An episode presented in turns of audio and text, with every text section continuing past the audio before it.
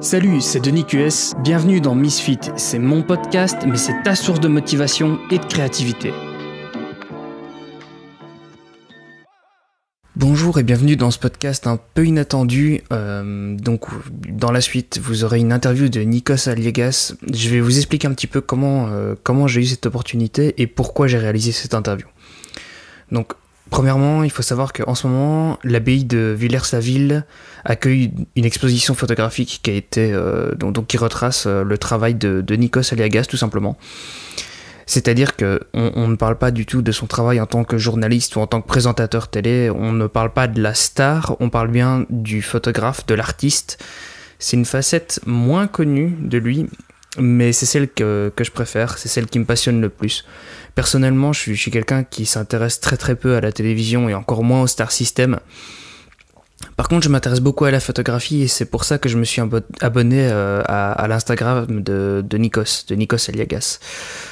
Parce que par ses choix, ses choix de, de mise en scène, ses choix photographiques, c'est pas forcément la personnalité qu'on voit, parce que oui, il photographie évidemment régulièrement des personnalités, il photographie aussi des anonymes, et il a une relation assez particulière avec la Tour Eiffel dont on parlera dans, quelques instants dans l'interview. Je vais d'abord vous laisser écouter l'interview que j'ai réalisée, et puis je reviendrai un peu plus en détail sur euh, l'exposition en elle-même et ma perception de celle-ci. Bonjour et merci de l'interview déjà.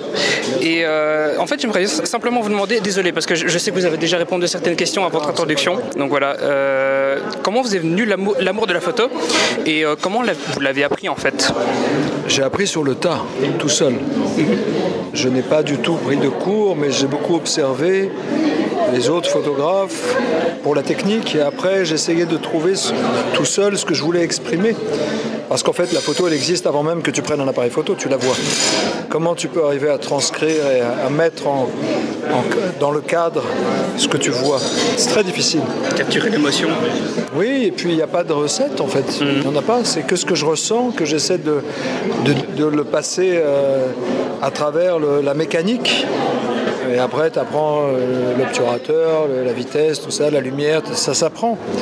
Mais à la base, ce que tu essaies de faire, c'est d'exprimer ce que tu ressens.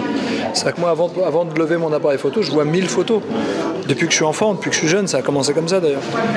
Et puis il y a eu ce moment important où j'ai trouvé dans une boîte à chaussures de ma grand-mère des photos de mes parents en noir et blanc en Grèce, jeunes.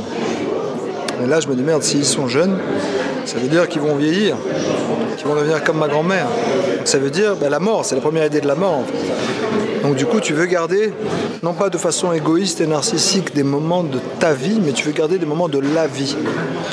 Et c'est comme ça que ça a commencé et ça m'a jamais vraiment lâché. Après, il y a eu des périodes où j'étais plus exposé par mon travail devant, où j'avais pas le temps, où c'était encore en, en argentique. Puis après, le, est arrivé le, numérique et, j'essayais de, retrouver des émotions argentiques sur le numérique. D'ailleurs, les impressions comme celle-ci, elles sont imprimées en argentique. C'est-à-dire que c'est, euh, tu reprends la formule d'avant, mhm. mais à partir d'un négatif qui est numérique en fait. Ok. Euh, j'ai trouvé, sur, euh, spécialement sur votre Instagram que je suis depuis un moment, euh, un contraste entre le, feu des paillettes qu'on trouve, qu'on photographie les stars habituellement, et justement le côté plus intimiste que vous vous proposez. comment vous est venu ce parti pris? Bah, Déjà, la photo, c'est pas mon, gagne-pain entre guillemets, c'est pas mon, métier. Je ne suis pas photographe qui vide la photo. Je suis un photographe qui exprime des choses, pardon, via la photo, qui essaye d'exprimer des choses. Euh, j'essaie de faire la part des choses. C'est-à-dire que mon métier, c'est mon métier, qui n'est pas une posture de vie non plus. C'est pas ma vie, mon métier, mais c'est une partie importante de ma vie. Mais ça ne reste que mon métier. La photographie, c'est une nécessité, un besoin d'exprimer des choses. Parfois, je peux le faire facilement, parfois, c'est un peu plus compliqué. Euh, parce que tu as une, euh, voilà, tu as une vitrine où les gens pensent voir quelque chose, mais en même temps, ce qui est essentiel, c'est de, te dire que tu as le droit, tu es aussi libre qu'un autre, de casser cette vitrine et d'aller de l'autre côté pour aller exprimer autre chose. C'est tout. Donc à l'Instagram, pour moi, c'était pas, euh, c'est pas tellement la selfie qui m'intéresse avec les stars, ah mais c'est autre chose. Même, je, parfois, je mets un peu mon visage parce que ceux qui te suivent aiment ça, mais pas beaucoup finalement. Ce qui, ce qui m'intéresse le plus, c'est de montrer l'humanité. Avant d'être connu, c'est un mec comme les autres. Et celui qui est inconnu, il a une singularité qui le fait unique alors qu'il n'est pas connu. Donc entre les deux, il y a un terrain d'entente, il y, a, il y a une frontière commune entre la grande notoriété et puis finalement l'anonymat. Et au milieu, bah, il y a juste la vie. C'est la vie qui m'intéresse. Alors j'ai une toute dernière question. Euh, donc vous postez, comme on l'a dit, énormément de portraits sur votre Instagram, euh, de personnages connus mais aussi d'anonymes. Mais il y a une, euh, donc très peu de paysages. Il y a juste une exception récurrente, c'est la Tour Eiffel que vous traitez à peu près comme une personne. Et en fait, ma question, c'est, euh, c'est j'ai l'impression vraiment que vous la, vous la personnifiez. Et que- quel est le rapport, quel est le rapport que vous avez à la Tour Eiffel au niveau photographique, au niveau personnel? La Tour Eiffel, c'est la dame de fer, c'est comme ça qu'on l'appelle. Donc c'est pour moi, c'est une personne. Et puis, je passe devant depuis que je suis né à Paris. Je passe quasiment tous les jours devant la Tour Eiffel pour aller au travail. Tous les jours.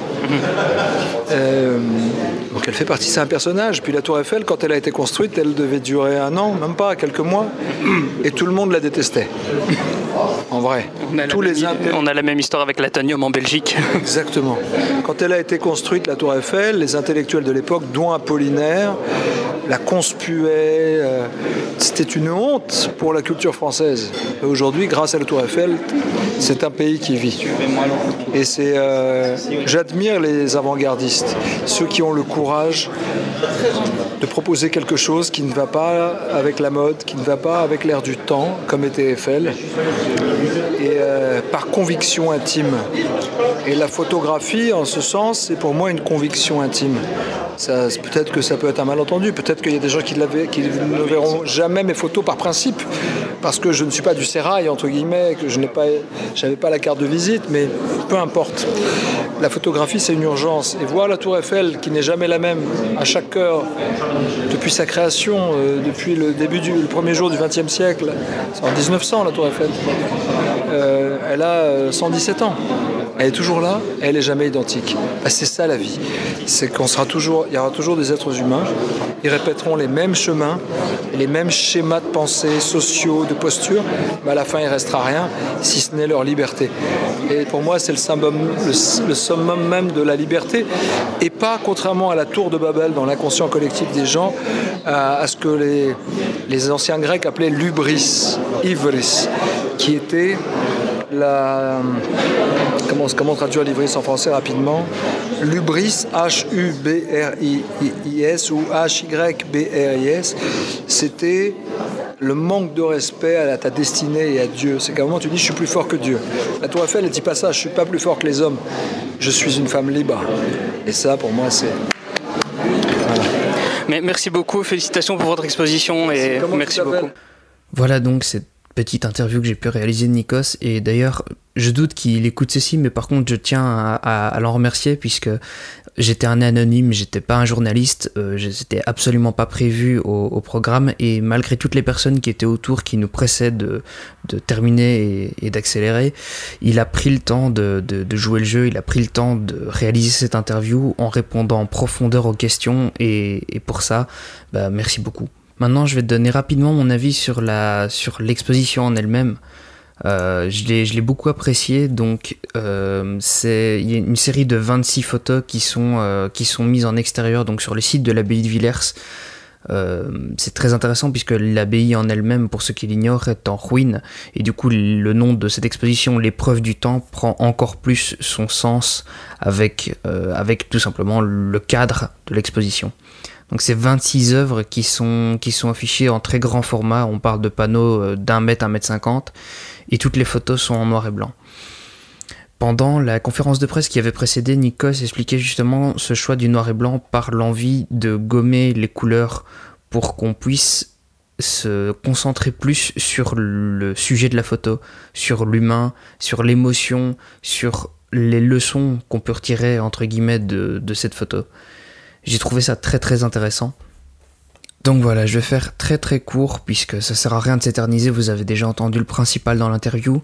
Si vous avez des questions éventuellement, je peux y répondre via Twitter ou alors sur les commentaires de l'article comme d'habitude. Pour euh, les questions pratiques, donc, je vais quand même terminer en vous disant que l'exposition a lieu du 20 janvier au, 21 f- au 28 pardon, février 2018. C'est accessible entre 10 et 17 heures sur le site de l'abbaye de Villers. Euh, en extérieur, donc, comme on est en hiver, prévoyez quand même euh, d'avoir d'avoir des vêtements pour en conséquence. Et pour le tarif, c'est euh, donc simplement le, prix, habituel de la visite de l'abbaye, qui est donc de 8 euros pour les adultes. Et alors pour euh, les 60 ans et plus et étudiants, c'est 6 euros. Les enfants de 6 à 12 ans, 3 euros. Et gratuit pour les enfants de moins 6 ans. Donc voilà, je tenais aussi à, remercier euh, Monsieur Patrick Fautret qui m'a permis de, pouvoir euh, ben, être participer à, ce, petit, euh, ce petit rassemblement, qui m'a donné cette opportunité, et aussi de l'abbaye de Villers qui, réalise quelque chose de vraiment intéressant avec cette exposition et qui donne une voix à la photographie. C'est une volonté qu'ils ont, qu'ils ont dans, dans le pouvoir organisateur et je trouve ça très très intéressant. Voilà, donc c'est un petit peu hors sujet par rapport à la thématique que j'ai d'habitude, plutôt motivation, plutôt créativité, mais pas tant que ça puisque, bon, évidemment, il y a la créativité de la photographie, et puis moi j'aimerais te parler de plus en plus de photographie, à la fois dans les tutos que tu peux retrouver sur ma chaîne YouTube, mais aussi sur mes articles que tu peux consulter sur mon site, sur Medium et sur, euh, Facebook, ainsi que sur Euh, et, puis sur euh, mes tutoriaux donc, euh, de YouTube, comme je viens de te le dire, sur tous mes genres de contenus, j'aimerais bien te parler un peu plus de photographie. Parce que c'est vraiment quelque chose qui me passionne et dont je ne parle pas encore assez. Voilà. Je te remercie d'avoir suivi ce petit podcast un peu exceptionnel jusqu'à la, jusqu'à la fin et je te donne rendez-vous très bientôt. Salut Merci d'avoir écouté ce podcast. Si tu veux mettre une seule étoile à ce podcast, pas de souci. Mais par contre 5 étoiles, ce serait vraiment cool. Tu retrouveras aussi dès demain un article sur le contenu de ce podcast sur denisqs.com et aussi sur mon médium go.denisqs.com slash médium. À la prochaine